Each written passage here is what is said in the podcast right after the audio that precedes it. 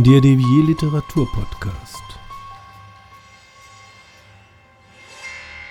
Syndikat Spezial.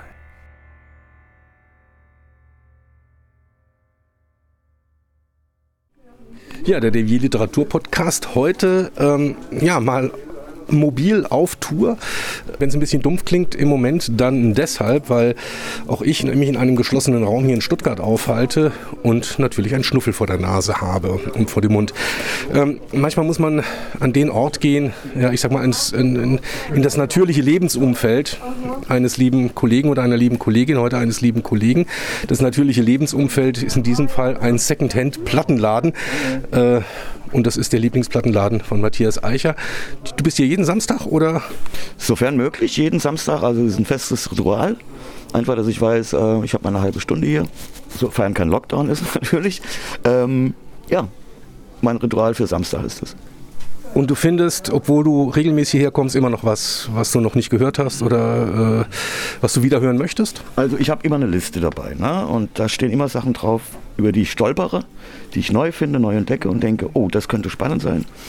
Und ähm, ich finde immer was. Du siehst ja, mein, mein gesamter Zettel ist voll. Gut, der Zettel ist voll. Das heißt, wir machen jetzt hier an der Stelle mal eine kleine Pause, melden uns nachher dann wieder. Ich glaube dann ohne Schnuffel, wenn wir uns dann weiter unterhalten. Und dann erfahren wir ein bisschen mehr über Matthias Eicher, seine Musikleidenschaft, seine musikalische Herkunft, seine schriftstellerische Zukunft. Ja, und alles andere, was den lieben Kollegen noch auszeichnet. Bis gleich. Wir sind jetzt aus dem Wohnzimmer von Matthias Eicher ähm, rausgefahren, 20 Kilometer die Weinsteige rauf und ja, sind jetzt in Filderstadt im zweiten Wohnzimmer von Matthias. Das zweite Wohnzimmer von Matthias ist ein Freiluftwohnzimmer, heißt die Heilige Wurst. Ähm, hier bist du Stammgast seit? Seit einem Jahr, seit die hier aufgemacht haben im ähm, ersten Lockdown. Ähm, die Geschichte dahinter kurz, es sind alles Musiker, Künstler, äh, die halt gezwungen wurden, neu zu denken. Und einer davon hatte diesen äh, äh Wagen und der andere hatte eine Kochschule um die Ecke. Und das äh, war dann eine super Verbindung und seitdem bin ich hier Stammgast. Ich nenne es immer meinen sozialen Brennpunkt, weil ich ja ähm, als Schreiberling doch eher isoliert bin. Und das ist halt so mein Highlight des Tages, dass ich meine Jungs und Leute und Mädels hier treffe, weil die haben auch viele Freunde, die Künstler sind, die halt hier auch regelmäßig kommen und hier habe ich echt viele Leute kennengelernt. Wir sind hier tatsächlich gegenüber eines Wein- und Getränkemarktes, hier bei der Heiligen Wurst. Das heißt, wir machen jetzt hier wirklich mal so richtige Freiluftaufnahme. Ähm, also stört euch nicht dran. So geht Podcast auch.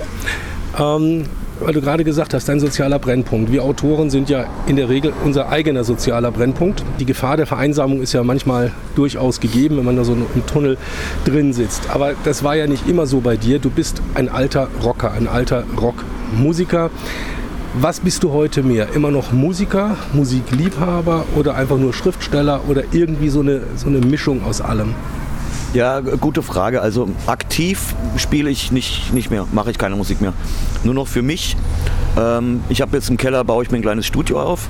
Also Studio halt ein Computer mit, mit Abhöranlage und äh, Musikprogramm zum Musik machen mal wieder.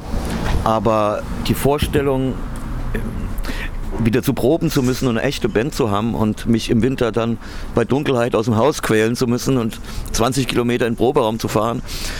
Äh, ich vermisse es nicht, nicht so wirklich. Also ich war genug auf Tour und habe genug geprobt in meinem Leben. Ähm, deshalb ist es jetzt so, wie es ist. Genau, richtig. Und letztendlich ähm, Musikliebhaber bin ich erst richtig geworden nach meiner Zeit als Musiker, weil als Musiker war immer so, du spielst es halt und irgendwann konntest du auch gewisse Songs nicht mehr hören. Ich hatte ja eine Coverband und ähm, irgendwann konnte man, also ich kann bis heute nicht äh, Proud Mary zum Beispiel von Clearance Clearwater Revival mehr hören, weil ich es einfach beim Leben wahrscheinlich tausendmal gespielt habe und du könntest mich auch wecken, okay, das, du könntest mich wecken und sagen, hier ist ein Bass, spiel, spiel mal Proud Mary und ich könnte es spielen, aber ich hasse es. Und ähm, das Sammeln von Musik ging erst danach los. Ja, Ende, Ende der 90er. Okay, also wissen wir wenigstens auch, was für ein Instrument du gespielt hast, nämlich was. Aber das war schon ursprünglich mal ein Wunsch von dir, tatsächlich Rockmusiker zu werden, oder? Ähm, ja, also wir haben damals mit der ersten Band und der zweiten, wir haben gesagt, ähm, Ende 80er, wir wollen Rockmusiker werden und, ähm, und nicht irgendwie, wir wollen mit 40 in einer Coverband spielen, sondern es war ganz klar, wir wollen Rockmusiker werden und ähm, Ich hatte ja zu der Zeit, um Geld zu verdienen, in einer Band gespielt, die einen 40-jährigen Bandleader hatte. Äh, und wir waren damals Mitte, Anfang 20 und 40 war für uns damals ähm, Opa. Also das war komplett Opa. Und ich habe mir damals echt geschworen, ich möchte nicht mit 40 in einer Coverband spielen. Ich möchte ich nicht, fertig. Und so kam also das Ziel, das Ziel hast du ja definitiv erreicht. Sagen, das, ich, das Ziel habe ich erreicht. So, ähm, also 40 war damals Opa. Äh, ich weiß, wie alt du bist, nämlich genau ein Jahr jünger als ich. Das heißt, du bist jetzt 54. Ich bin nämlich 55. Okay. Ähm, das heißt, wir beide stehen eigentlich in unserem hohen Alter dann, dann doch wieder, ich sag mal so, ja, fast schon an einem Scheideweg. Du bist in der Zwischenzeit jetzt mit deinem dritten Buch am Start. Wann hast du entdeckt oder für dich beschlossen, du fängst jetzt an zu schreiben? Ich meine, du bist Musiker. Es ist nicht jedem Musiker gegeben, plötzlich zum Schriftsteller zu, zu avancieren. Ja, ja das stimmt. Ähm, da habe ich, also damals war mir das ja gar nicht bewusst. Ich meine, ich habe alle Songs, äh, Texte für meine Bands geschrieben, bei eigenen Songs. Ähm, wie, wie, wie einfach mir das fiel. Und dann habe ich mich daran erinnert. Ich habe ja schon gelesen, bevor ich lesen gelernt habe in der Schule. Also Bücher ähm, waren schon immer ein Riesenteil meines, meines Lebens und eine Prägung, die bis heute anhält. Und auch damals habe ich schon Kurzgeschichten geschrieben und ähm, also es kam ja nicht aus dem Nichts, das Schreiben. Das war ja schon damals wirklich da, nur wurde es halt ein bisschen weniger durch, äh, durch die Band. Man ist halt unterwegs und da spielen andere Sachen eine Rolle, außer ähm, als eben nicht schreiben. Da waren dann halt eher ja, Tour, Party und Leben angesagt. Und das kam eher wieder die, der Kreis, der sich schließt, kam halt erst später wieder danach. Wie kommt der Kreis? Also du stehst dann morgens auf und sagst so, ich habe jetzt eine Idee, ich fange jetzt an oder wie war es bei dir? Ich meine, wir haben alle so unsere Grenz- oder, oder, oder Schlüsselerfahrungen wow. ja gemacht. Ne? Ja. Was war es bei dir? Was, was war, erinnerst du dich da ja, total. dran? Total, das war, ähm, ich habe ja alles auf die Musik gesetzt und dann zerbrach meine Band halt Mitte der 90er in Berlin. Und ich habe es nochmal versucht mit einer eigenen Band, also wo ich gesungen habe, Gitarre gespielt, alle Lieder gemacht und dann gemerkt habe, ähm, mir, mir, ist der Glaube ab, abhanden gekommen. Und da habe ich gemerkt, wenn du nicht mehr dran glaubst, an das, was du, was du machst, dann kannst du auch aufhören, dann musst du aufhören, weil das bringt nichts, das ist Quatsch. Und ich habe wirklich nicht mehr daran geglaubt, dass ich mit Mitte 20, Ende 20 äh, noch Rockstar werden könnte und habe auch wirklich aus finanziellen Gründen natürlich mein komplettes Equipment verkauft. Alles, jedes kleine Kabel, jedes Mikrofon, Mikrofonständer, Gitarrenamps, Gitarrenboxen, Bässe, alles verkauft, um zu überleben in der Zeit. Ähm, um die Tür halt auch zuzumachen, dass ich sagte, okay, das ist jetzt das Kapitel ist jetzt erledigt nach 15 Jahren und jetzt mal gucken, was kommt. Und was dann kam, ich erzähle die kurze Version, weil die lange Version ist fast schon wieder eine Kurzgeschichte wert. Äh, läuft das Band noch, Klaus? Mhm. Das Band ist auch geil, oder? Band, ja, läuft, richtig, läuft das Band noch? Richtig, ja genau. Ähm, Moment, ich muss die Kassette wechseln. Genau, dreh mal, dreh mal um, bevor wir hier abgeschnitten werden. Ähm, es war, wie es halt so ist in Berlin zu der Zeit und man kennt Leute und, und, ähm, und irgendwann haben wir eine Wohnung angeboten bekommen mit zwei Mädels und wir sagten, das können wir zu dritt, können wir uns das leisten als WG. Also die Mädels konnten das leisten. Ich habe immer nicht so viel gezahlt damals. Und die Mädels waren damals, äh, standen am Beginn ihrer Karriere als Schauspielerin. Also Jungschauspielerinnen, die halt Ausbildung noch hatten. Und, ähm, und eine davon war jetzt, um das vorzugreifen, das war Jasmin Tapper dabei. Und Jasmin hat dann 20 Jahre später das Hörbuch von Die Offenbarung der Johanna, meinem zweiten Roman, eingelesen. Was so kam, dass ich sie einfach angefragt hatte. Also mehr war das nicht und sie sagte sofort, würde ich saugern machen. Ja, hat, hat dich Jasmin zum Schreiben gebracht? Ähm, in, ja, indirekt. Nicht zum Schreiben, aber die hat mir einen Weg gewiesen, wie ich mit Schreiben Geld verdienen kann. Und das lief dadurch, dass ähm, damals lagen in dieser WG Drehbücher, an jedem Ort lagen Drehbücher rum. Sie hat damals Bandits gedreht, der dann ein Riesenerfolg wurde. Ähm, und ein Normalsterblicher äh, Sterblicher in den 90er Jahren weiß nicht, wie ein Drehbuch, wie die Form eines Drehbuchs aussieht. Keine Ahnung. Und die lagen da rum, ich habe mir das angeguckt und ich dachte, ach, so werden Filme quasi geschrieben. Das ist die Form, wie man Filme schreibt. Das ist ja spannend. Und habe mir da Drehbuchbücher, gab es ja damals auch schon, also ohne Internet, äh, mich einfach selbst fortgebildet, weitergebildet bezüglich dieses Themas Schreiben für Film und habe mich dann irgendwann, äh, also um die Frage zu beantworten, Klaus, ja, Jasmin war da auf eine Art für verantwortlich. Und, ähm, aber wie gesagt, wenn ich vorher nicht geschrieben hätte oder nichts hätte anfangen können mit Geschichten erzählen und ähm, mit Geschichten erfinden und mit, mit Büchern lesen und schreiben, wäre das halt auch nicht passiert. Jetzt sind wir im Grunde genommen schon bei dem zweiten großen Job, der dich äh, begleitet hat äh, in den letzten Jahren. Also vom Musiker, das war das eine, zum Drehbuchautor. Also du hast in den letzten Jahren einige Drehbücher geschrieben für verschiedene Soko-Reihen, die, glaube ich, im ZDF laufen oder gelaufen sind. Und ähm, ja, da jetzt auch mal wirklich so, auch für so, ein, für so einen Schriftsteller-Rookie wie mich, äh, wie kommt man da dann rein? Ich meine, das eine ist, du hast ein Drehbuch gesehen, haust du dann jemanden an und sagst, hey, ich hätte auch eine geile Idee, lass mich mal. Das war, äh, ja, ich wusste ja auch nicht damals, wie, wie, wie kann ich damit Geld verdienen. Oder ich, hab, ich kannte ja keine Leute, ich kannte nur Leute aus der Musikszene und niemand aus der Fernsehbranche. Und auch wieder ein glücklicher Schicksalszufall. Ich war zu der Zeit, also nach der WG mit den Mädels, war ich mit einer Frau zusammen, die hatte während ihrer Schwangerschaft jeden Abend GZSZ geguckt. Also jeden Abend. Und hat natürlich auch weit nach der Schwangerschaft weiterhin GZ, also GZSZ gute Zeiten, schlechte Zeiten, RTL. Seid ihr noch zusammen? Ach Gott, nee, bitte nicht. Gott, das ist ein Albtraum. Aber ähm, ich habe da halt immer mitgeguckt. So, also ob ich wollte oder nicht, ich habe da halt einfach 1940 bis, war das 1940? Egal. Ist egal. Ähm, einfach immer mitgeguckt und hat mich zeitgleich geworben bei der Filmhochschule Berlin mit meinem ersten äh, Auszüge aus meinem ersten Roman, den ich halt ohne Plan geschrieben habe, ohne Ahnung, irgendwas. Wurde natürlich abgelehnt, das war mir auch klar dann im Nachhinein. Ähm, und habe irgendwann nach drei, vier Wochen GZSZ gucken, dachte ich, Okay, verstehe ich. Die Figuren, das ist so klar und deutlich aufgestellt ähm, und abgegrenzt gegeneinander und wie sie reden und was sie sagen und die Story. Ich kenne die, ich kenne die alle mit Namen. Ich, ich bewerbe mich einfach mal bei GZSZ. Konnte man ja auch ohne Internet rausfinden, wo das gedreht wird und die Produktionsfirma und wie man da anschreibt. Und ähm, habe dem das dann dem Verantwortlichen geschickt. Also Auszüge aus meinem ersten Roman und ein paar Kurzgeschichten und bla bla. Hatte ich, ich habe ja nur geschrieben auch zu der Zeit schon. Und, ähm, und kam natürlich auch die knallende Absage, zwar mit dem Zusatz, also er merkt schon, dass ich, dass ich schreiben kann, was ich ja auch nicht wusste, also weiß man ja nicht unbedingt vorher. Und, ähm, aber eine Absage, weil sie haben einfach zu viele Autoren. Geht halt nicht so. Das war dann das Ende der Geschichte erstmal. Ähm, ein paar Wochen später meldet er sich bei mir und sagt, so, ich dürfte mich jetzt doch bewerben und zwar offiziell bewerben, weil äh, die 80 Prozent der Autoren sind nicht mehr da, weil RTL zu der Zeit eine neue Serie gedreht hat, die hieß Mallorca. Und Mallorca wurde auch auf Mallorca gedreht und auf Mallorca geschrieben. So, das hieß, alle Autoren sind von GZSZ zu Mallorca gegangen. Und plötzlich war das meine Chance, da reinzurutschen. Und so hast du im Grunde genommen deinen ersten, also deinen ersten Drehbuchjob bekommen. So. Genau. Das war ungefähr wann? Äh, 99. 99. Ziemlich genau, ziemlich genau 99, ja. So. Frage hast, weiß nicht, ob du es überhaupt weißt, wie viele Drehbücher für einzelne Serienfolgen hast du seitdem fabriziert, geschrieben, gestaltet, ersonnen?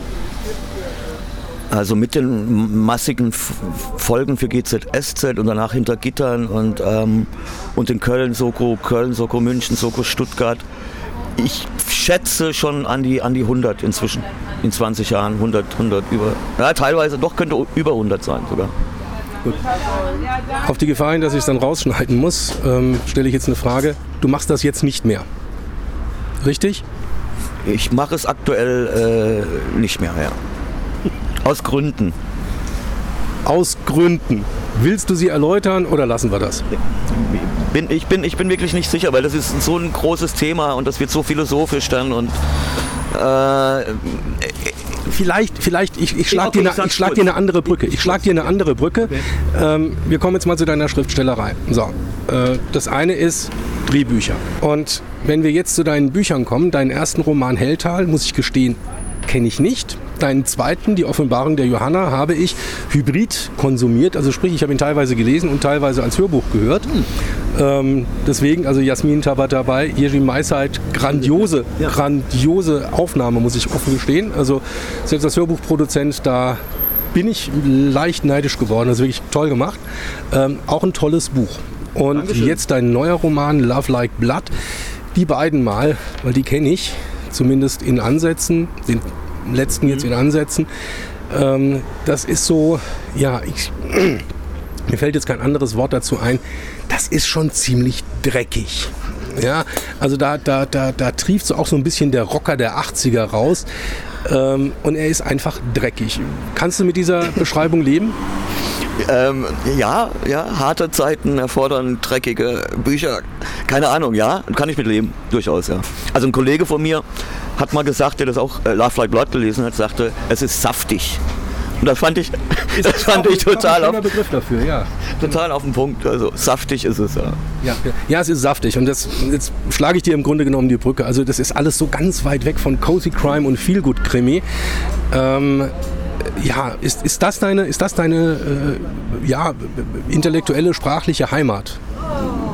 Bist du da näher dran mit deinen Büchern? Das, also eigentlich hast du die Frage ja schon dadurch selbst beantwortet, weil der erste Roman Helltal, den habe ich damals äh, in den Pausen zwischen meinen Drehbuchjobs, also ein Drehbuch abgeschickt und ich habe sofort angefangen, meinen Roman zu schreiben, weil ich einfach furchtbar unglücklich war mit den Vorgaben im TV. Äh, Bereich, in denen wirklich teilweise das Mörder geändert wurden, äh, willkürlich oder dass irgendwelche Figuren aus welchen Gründen auch immer da nicht auftauchen durften. Also man hatte so viele Vorgaben und ähm, und irgendwann war ich wirklich frustriert und sagte, nee, Alter, ich schreibe jetzt und gucken, ob ich es überhaupt kann, einen Roman zu schreiben. Das weiß man vorher nie. Das weißt du als Kollege. Du weißt nie, ob du es kannst, wenn du's nicht, bis du es nicht gemacht hast. Und ich sagte, ich will mir das jetzt beweisen oder einfach gucken, schaffe ich einen Roman zu schreiben. Ich hatte ja keine äh, Agentur, keine Kontakte in die Buchbranche, keinen kein Verlag ähm, und auch kein Zeitdruck dadurch natürlich. Und äh, habe letztendlich drei Jahre an Helltal geschrieben und habe mich dadurch wirklich frei geschrieben. Also muss ich echt sagen, von dem ganzen Frust und dem, und dem Schmerzensgeld, wie ich es immer dann nannte, äh, der Drehbücher, äh, freigeschrieben und merkte, das ist das eigentlich, wenn ich damit Geld verdienen konnte, das ist das, was ich wirklich, wirklich, wirklich will. Die Geschichten müssen raus und Helltal musste raus.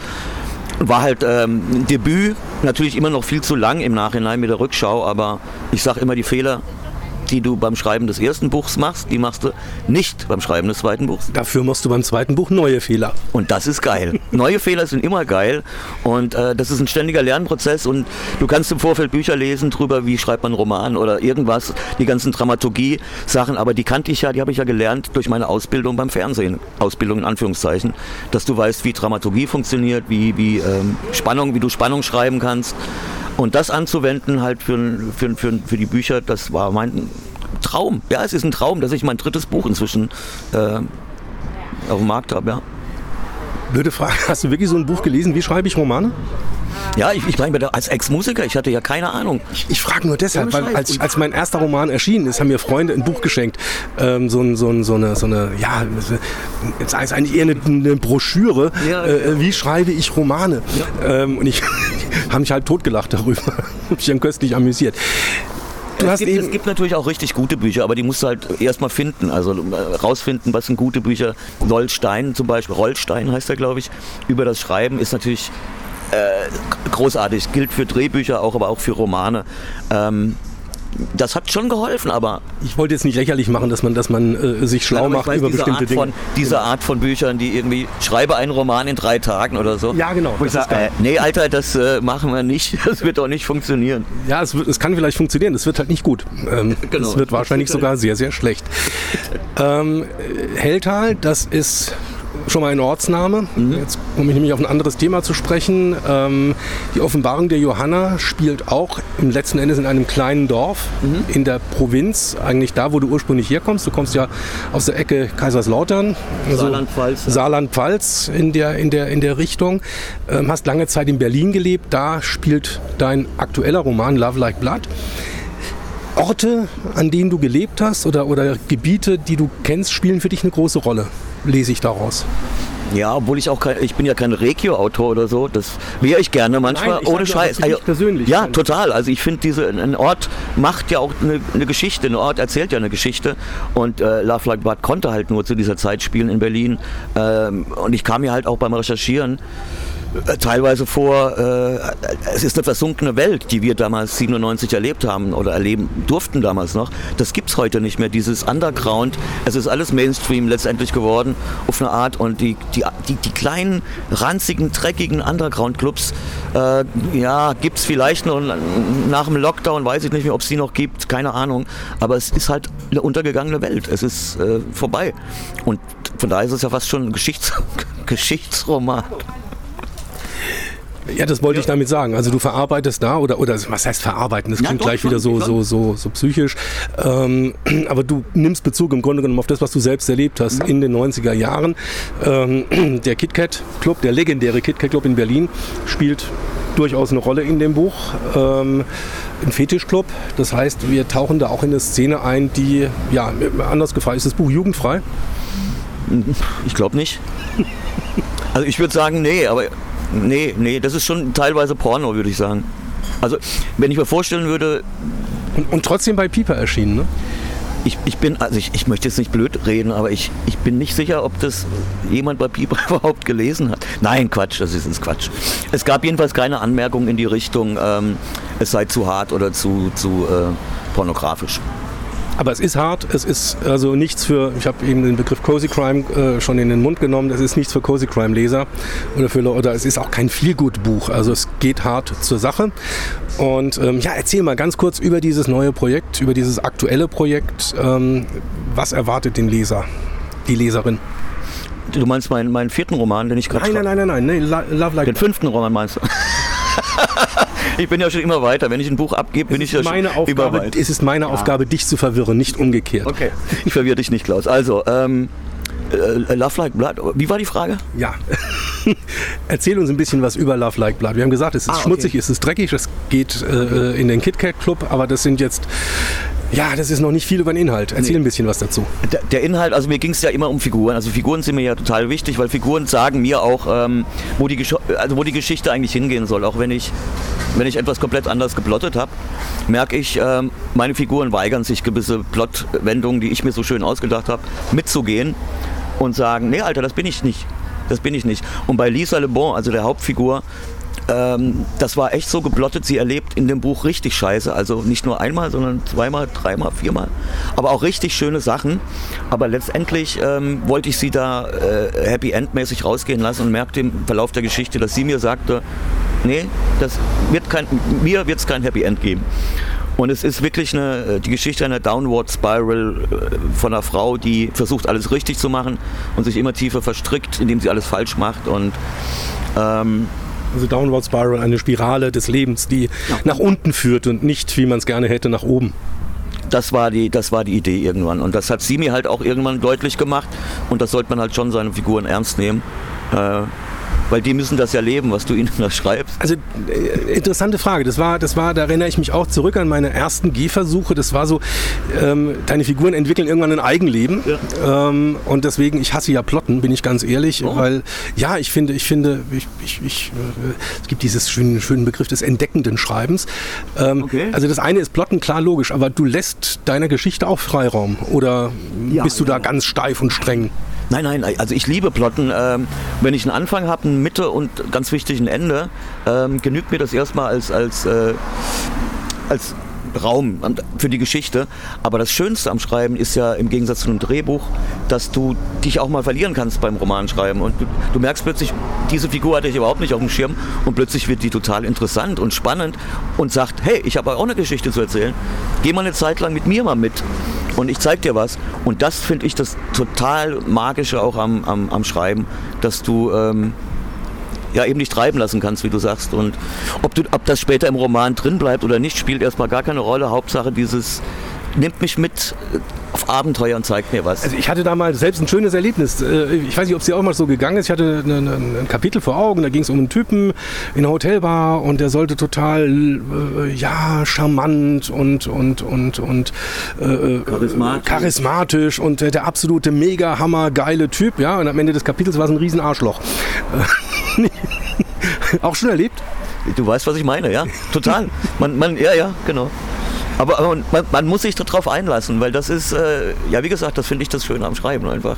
Also ich kann es bestätigen, ja, das sind, das sind Dinge, im ersten Moment erschreckst du erstmal, also wenn du, wenn du die Erfahrung noch nie gemacht hast, aber dann tatsächlich ist es, ist es hochinteressant. Also, ähm, wir machen jetzt mal ganz kurz ein, ein kleines Fensterchen auf. Wir hatten es ja bei Facebook schon mal gepostet, wir, äh, wir beide ähm, also du, Matthias Eicher und äh, meine Wenigkeit als Verleger, nicht nur Autor, ähm, schicken uns an, ein gemeinsames Projekt zu machen. Es wird Love Like Blood betreffen und wir haben diese Woche, deswegen können wir das jetzt auch mal erzählen, einen ersten Posten reingehauen. Das heißt, ähm, du willst tatsächlich den mutigen Gang antreten, mit mir zusammen ein Hörbuch zu produzieren? Yes, Sir. Genau, also ist definitiv beschlossen und verkündet. Wir werden Love Like Blood bei Early Bird Books als Audiobook herausbringen. Wird, wird eine geile Sache und es wird ein FSK 18 Buch. Also das ist definitiv klar, das haben wir jetzt schon festgelegt. Ähm, ja, es ist schmutzig, es ist dreckig und es ist, äh, es ist sehr Sexy. pornografisch, das auf jeden Sexy. Fall. Da sind wir doch schon mal beim nächsten Thema, beim abschließenden Thema, der private Matthias Eicher. Wie ich von Pornografie zum privaten Matthias Eicher komme, weiß ich jetzt zwar auch nicht. Ähm Was ich von dir weiß aus Facebook ist, du hast, ich glaube, zwei Katzen. Genau. So. Was läuft da sonst noch bei dir? Nüscht. Du sammelst Platten, hast 2000 davon, habe ich auch gelernt. Ja, Platten, äh, ich, wie gesagt, ich, ich lebe ein wirklich zurückgezogenes Leben und ähm, nicht erst seit gestern, also schon seit bestimmt 10 Jahren oder 15 Jahren. Freiwillig. Und ähm, mein Spruch war ja immer, als der erste Lockdown kam, sagte ich, Okay, jetzt müssen, also jetzt sind alle gezwungen, das Leben zu leben, das ich seit 15 Jahren lebe. Und dazu muss man halt Profi sein und das wollen. Und ähm, wenn man gezwungen wird, ist das halt schon eine ganz andere Geschichte. Aber ich habe das freiwillig, diese Isolation. Und ähm, deshalb ist auch die Wurst so wichtig, als einmal am Tag Menschen sprechen und treffen. Ansonsten bin ich wirklich Katzen, Musik, Essen, Kochen, Schreiben. Also mehr ist da wirklich nicht hättest du jetzt noch eine größere Pause gemacht zwischen Katzen und Musik, ne? Sonst haben wir Katzenmusik. Dann ist damit auch wäre dann, wär dann definitiv eine ganz andere Geschichte. Ähm, du bist von der Erscheinung her, du bist wirklich so der Altrocker, du läufst in Camouflagehosen rum, hast eine, hast eine coole Lederjacke an, ähm, hast so die klassischen lange Haare, langen Haare, das, das, wie haben, was haben wir früher, die, was haben die Eltern immer gesagt, die longhörische Stromgitarre-Spieler und Bombeleger. Ne? Genau, so ist Hallo. es. Ähm, und, und, aber, aber du bist ein Spießer. Ich habe gesehen im Sommer, du hast Rollrasen gelegt. Mein Gott, ja. wie passt das? Das passt, äh, das passt. Ich bin, ich bin ja wie gesagt nicht mehr 26 und ähm, da kann man auch schon mal Rollrasen legen mit Mitte 50, finde ich. Ach gut, okay, okay. Alte Leute rasen. Ähm, ja, äh, jetzt muss ich dich fragen, habe ich irgendwas vergessen, was wir noch wissen müssten über Matthias Eicher? Dass ich ähm nee, nee, ist alles, ist, ist eigentlich alles gesagt. Also ich freue mich sehr auf das Projekt, wollte ich noch sagen, mit Klaus. Ähm, danke, dass er sich traut, das anzugehen. Mit, also da, da wird es ja nicht zensiert, also wird ja keine Zensur geben, das wird ja schon saftig. Warte mal ab, du. oh ja, okay. Wir warten ab, aber ich freue mich drauf und dass, äh, dass wir uns auch über Facebook kennengelernt haben, wie, wie ich so viele Leute in den letzten Jahren kennengelernt habe, finde ich total magic. Und ähm, nein, alles gut, schön, dass wir Zeit hatten zu quatschen. Finde ich auch. Vielen Dank, Matthias Eicher. Wir verabschieden uns hier aus Filderstadt. Ja, und ich hoffe, ihr seid beim nächsten Mal wieder dabei, wenn es hier heißt Devier Literatur Podcast. Ja, ich verabschiede mich bei euch, euer Klaus-Maria Dichand. Bye bye. Ciao, ciao. Ja, habt's gut.